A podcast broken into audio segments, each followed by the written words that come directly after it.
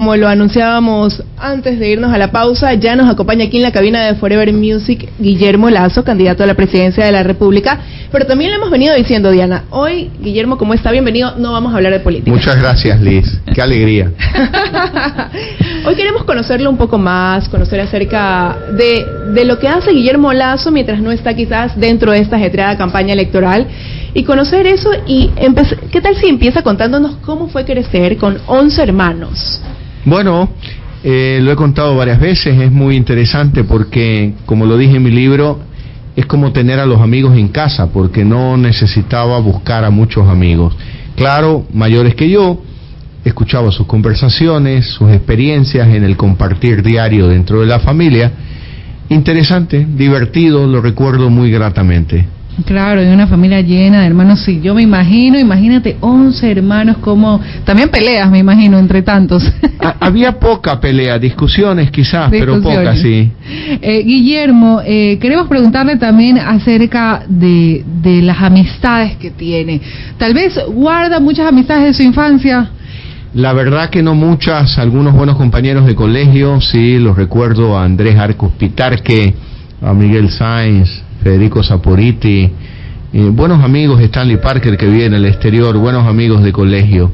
Sí, mm, me gustaría verlos con más frecuencia, porque es esa amistad que nació así tan, eh, eh, tan natural y desinteresada, ¿no? Sí. Pero bueno, ya los veré, habrá tiempo para verlos. Y Guillermo, usted viene de una familia grande, larga, 11 hermanos. Eso hizo quizás también que al momento ya de casarse eh, con María de Lourdes Alcíbar, Aquí he venido con María Lourdes. Aquí está, aquí Y le cuento que ayer cumplimos 32 años de Ah, maravilla, ya vamos a hablar entonces de eso. Eso hiciera que quizás entre sus planes también está, eh, estuviera tener una familia también eh, numerosa. Son cinco hijos, ¿verdad? Cinco hijos, sí. Así es, sí, eso debió haber influido, pero también María Lourdes tiene una familia donde son ella y sus cinco hermanas. Ya ella puede contarlo por sí sola, ¿no? Pero también viene una familia grande y nosotros tenemos una familia grande de cinco hijos, una nuera y un nieto. Grande, grande, bueno, pero va a seguir creciendo todavía, ¿no? Sí, sí, sí. Guillermo, eh, usted mezcló mucho. Crecerá con nietos, ya no con hijos. Claro, claro, claro, con nietos. Guillermo, usted estudió y trabajó a la vez. ¿Qué tan difícil es eso ahora? Eh, en la actualidad eh, sigue ocurriendo, pero ¿qué aprendizaje tuvo de esa etapa de su Bueno, fue una linda experiencia, la recuerdo con nostalgia, con mucha alegría, con mucho entusiasmo. Eh, me levantaba muy temprano, yo creo que a las cuarto para las seis de la mañana, primero porque tenía que ganarle el turno del baño a mis hermanos, como era el menor, me tocaba el último, así que ellos dormían y yo me arreglaba, me vestía, siempre competitivo Llegaba al colegio muy tempranito, las clases comenzaban a las 7 y 10 de la mañana, iba a pie de la casa al colegio, estudiaba hasta la una y media, regresaba a pie a la casa, me pegaba un baño, me cambiaba de ropa, almorzaba algo y me iba a trabajar a las 3 en punto de la tarde hasta las 7 de la noche. Regresaba a pie a la casa, comía algo y me ponía a estudiar y a hacer los deberes hasta las 11 de la noche. Y esa era más o menos una rutina, claro, un poco agitada. Ahora en campaña es más agitado que eso, así que eh, lo extraño porque ahí eh, me mantenía activo unas 12, 14 horas. Ahora estoy activo cerca de 18 horas. Bueno, y también llevar ese, ese ritmo de vida quizás eh, hace que uno valore, ¿no? También y que cada éxito que uno va consiguiendo lo vaya disfrutando a lo mejor más, por, precisamente porque uno tiene que dividirse, como ya le decían, entre, en este caso, estudios y trabajo, ¿no? Así es, así es eh, implicaba eso. Yo desde chico, cuando a los 15 años tuve mi primer empleo, con el sueldo pagaba la pensión del colegio donde estudiaba en la mañana y sentía mucho orgullo cuando invitaba los sábados al cine a mi padre y le invitaba un sándwich y una gaseosa, ¿no? Así que el hijo menor invitaba al papá.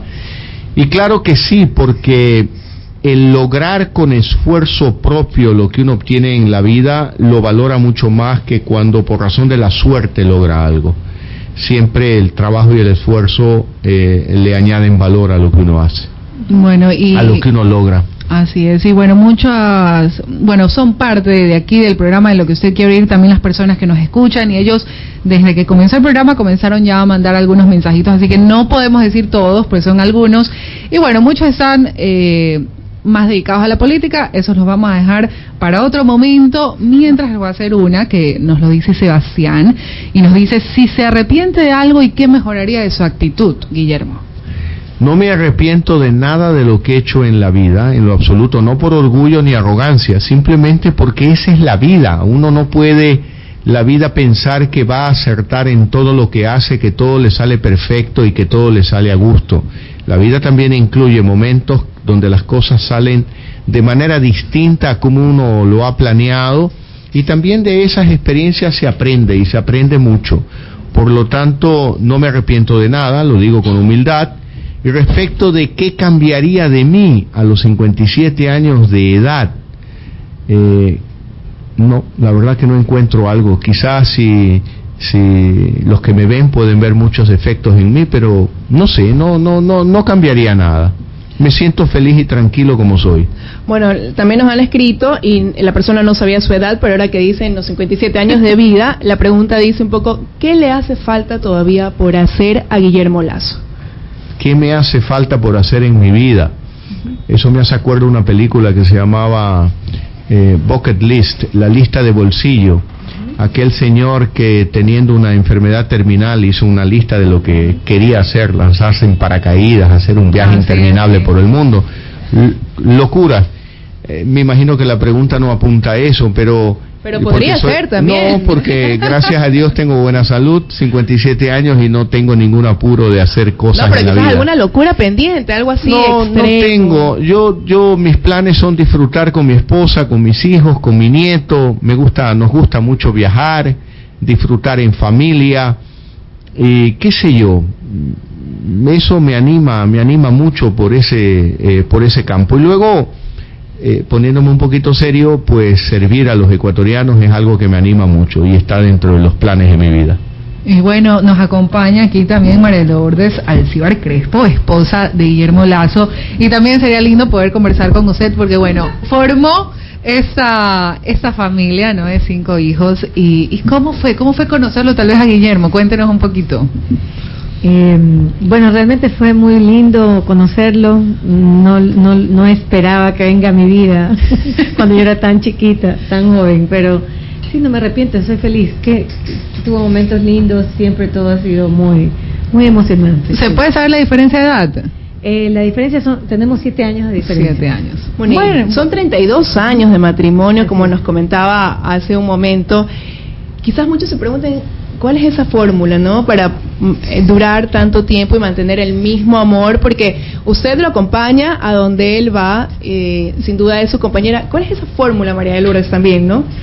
A ver, yo creo que el éxito, o no es el éxito, pero el secreto está en, que cuando hay amor, hay perdón, y las dos son dos, dos valores que van unidos de la mano. Y yo creo que en general no hemos tenido grandes peleas en la vida, nunca nos hemos separado, creo que máximo por viaje, alguna que otra pelea que sí hemos tenido, porque yo creo que nadie se libra de eso. Lo importante es que sean batallas para sacar algo positivo de una relación y no pensar siempre en terminar. Entonces realmente sí, nos ha ido bien, gracias a Dios en la vida, pero esa es la clave. Y fueron una pareja en la que eh, dijeron, a ver, vamos a tener cinco hijos, eh, lo planificaron muy bien, vinieron así tal vez de sorpresa. ¿Cómo fue? Realmente yo me casé a los 18 años. Me hubiera encantado seguir la universidad, siempre fui muy estudiosa, me encantaba todo lo que era estudio, pero eh, me casé y, sí pensé tener bebés enseguida, no lo planeamos, nunca planeamos. Eh, perdí uno y luego ya vinieron los cinco hijos eh, a los cuatro años, cuatro años y medio de casados. Y sí, cada uno ha sido un regalo de Dios grande. Bueno, y ahora ya habló, ya habló María Lourdes de, de los hijos, eh, Guillermo, y usted ahora cuéntenos de esa faceta de abuelo también. Ah, eso es maravilloso. es verdad que los abuelos a los nietos los consienten más, son menos estrictos de lo que fueron con los hijos. Claro que sí, porque uno no tiene la responsabilidad de educarlos, sino de disfrutar de ellos. Así que eh, por ejemplo, cuando mi nieto visita la casa, ya yo me olvidé eso de que no, que el mueble, que cuidado, que los adornos. Mi nieto en la casa puede hacer lo que a él le dé la regalada gana, la verdad. Jugamos pelota en la sala, en el dormitorio, salta, grita. Y bueno, es la verdad que es una alegría, es una bendición de Dios tener eh, eh, nietos. Por ahora tenemos uno cuando se casó mi hijo con mi nuera, les dije en el matrimonio, vean que esta casa no es pequeña, así que aquí caben muchos nietos. Espero tener una buena cantidad de nietos. Por supuesto, llenan de alegría una familia. Y Guillermo, bueno, otra de sus facetas es como empresario, ¿no? Eh, comenzó con el Banco de Guayaquil y justo quiero unir a a este a esta breve breves palabras que digo no a la pregunta de Oscar Viteri porque él menciona señor Lazo qué se necesita para tener éxito en el mundo empresarial ante tanta adversidad que muchas veces podemos tener. Yo le diría a Oscar que no en el mundo empresarial en la vida no existe el molde del hombre de éxito ni existe el molde del hombre del fracaso. Existe un solo molde el molde de un ser humano un ser humano que se nutre de las experiencias de éxito y también de las experiencias negativas de la vida y a lo largo de los años va adquiriendo no solo experiencia, sino cierto grado de sabiduría para saberse mover en la vida. Y por lo tanto hay que saber disfrutar. Yo sé que en los momentos duros y difíciles que me ha tocado vivir, a veces uno cree que está metido en el hoyo y que nunca va a salir de ahí.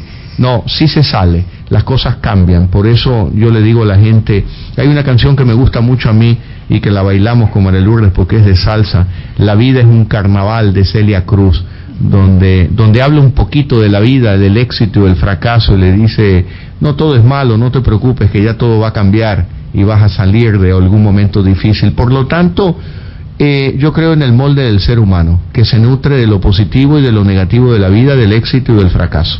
Ahora, respecto a eso, también nos, han enviado una pregunta, Guillermo, y nos dicen, dicen que los hombres de números generalmente son personas radicales, prácticas, precisas. ¿Se considera así, Guillermo Lazo?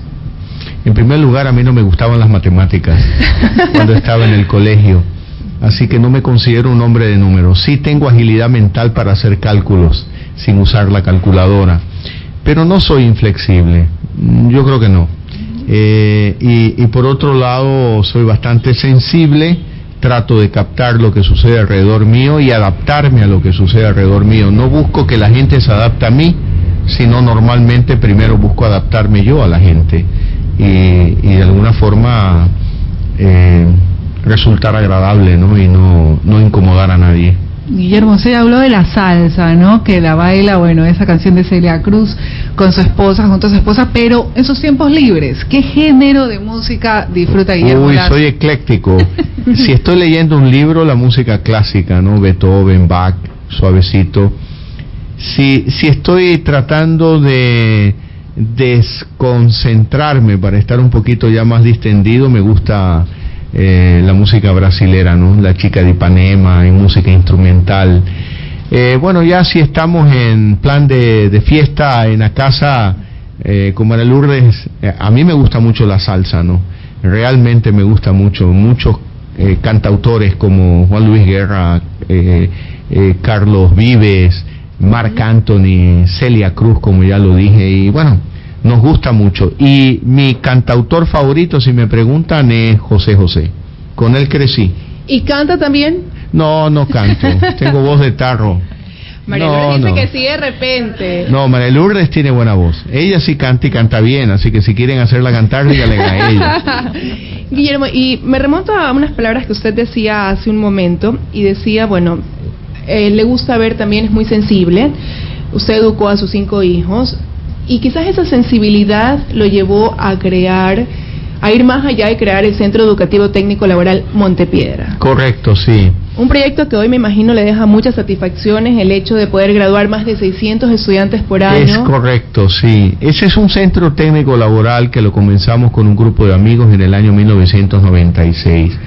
Ya tiene cerca de 17 años.